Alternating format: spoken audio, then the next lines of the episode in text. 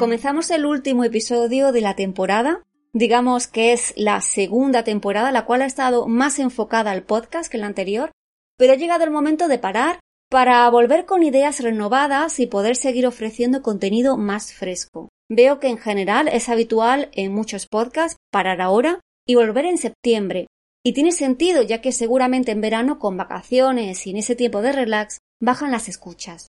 Pero bueno, es increíble ver que van ya 27 episodios con este y creo que no hay mejor cierre que contar cómo va el proceso por si te animas a lanzar uno o simplemente tienes curiosidad.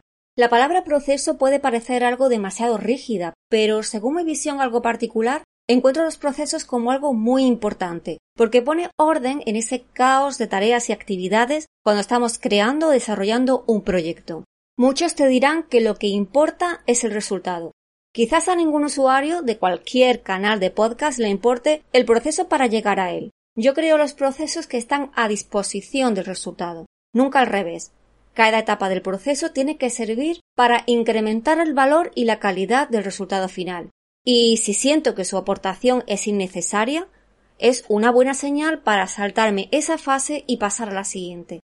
A veces hay que plantearnos esa pregunta de ¿por qué hago esto? y ver la utilidad que tiene.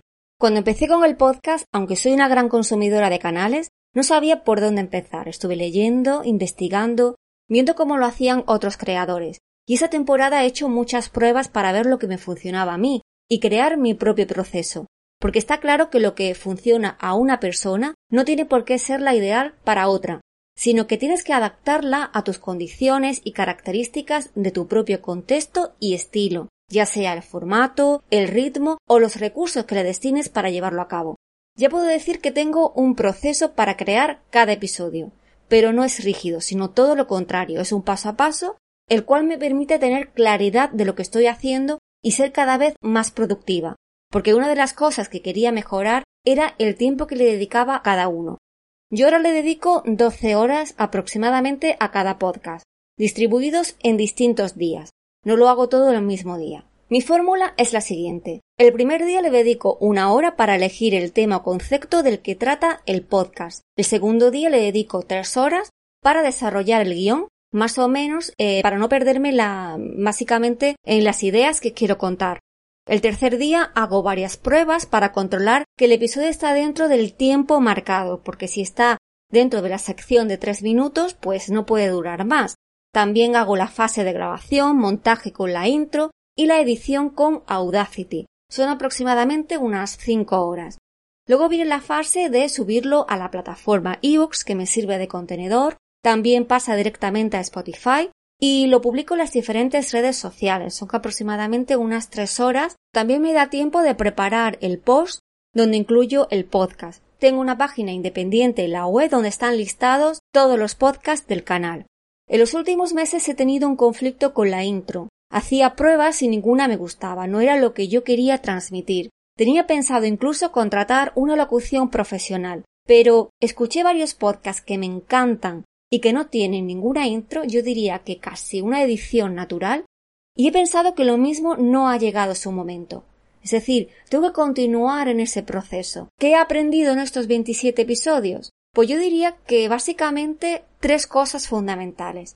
La primera que todo el que quiera puede llevar un podcast. Tiene el mismo planteamiento que un blog, es decir, hay que tener clara la temática, el tono y seguir una estrategia. Y luego ir probando, haciendo nuevas secciones, poniendo música y así, para que haya un equilibrio entre lo que funciona y aquello que le gusta al público. Eh, al final quieres que te escuchen. Cuando tienes un blog quieres que te lean. Pues igual pasa con, eh, con un podcast. Quieres que te escuchen.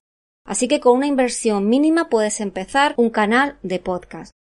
La segunda es coger confianza con mi voz. Eh, yo recuerdo que al principio no podía volver a escuchar los episodios que ya había editado, y eso poco a poco lo voy corrigiendo. Y la tercera, perder el miedo a que todo quede perfecto y a mejorar el proceso poco a poco. Para cerrar este episodio te dejo una reflexión, y es que cuando nos dicen que el primer minuto es esencial para el usuario, porque es cuando decide si le gusta o no el podcast, puede ser verdad, pero siempre pienso que el podcast es un reflejo de la forma de actuar y de pensar del creador. Y lo importante es entregar valor en contenido más allá de las primeras impresiones. Y hasta aquí el episodio de hoy. Si quieres, deja abajo tus comentarios o escríbeme por email qué te ha parecido el podcast. Muchas gracias por estar ahí y nos vemos en el siguiente episodio.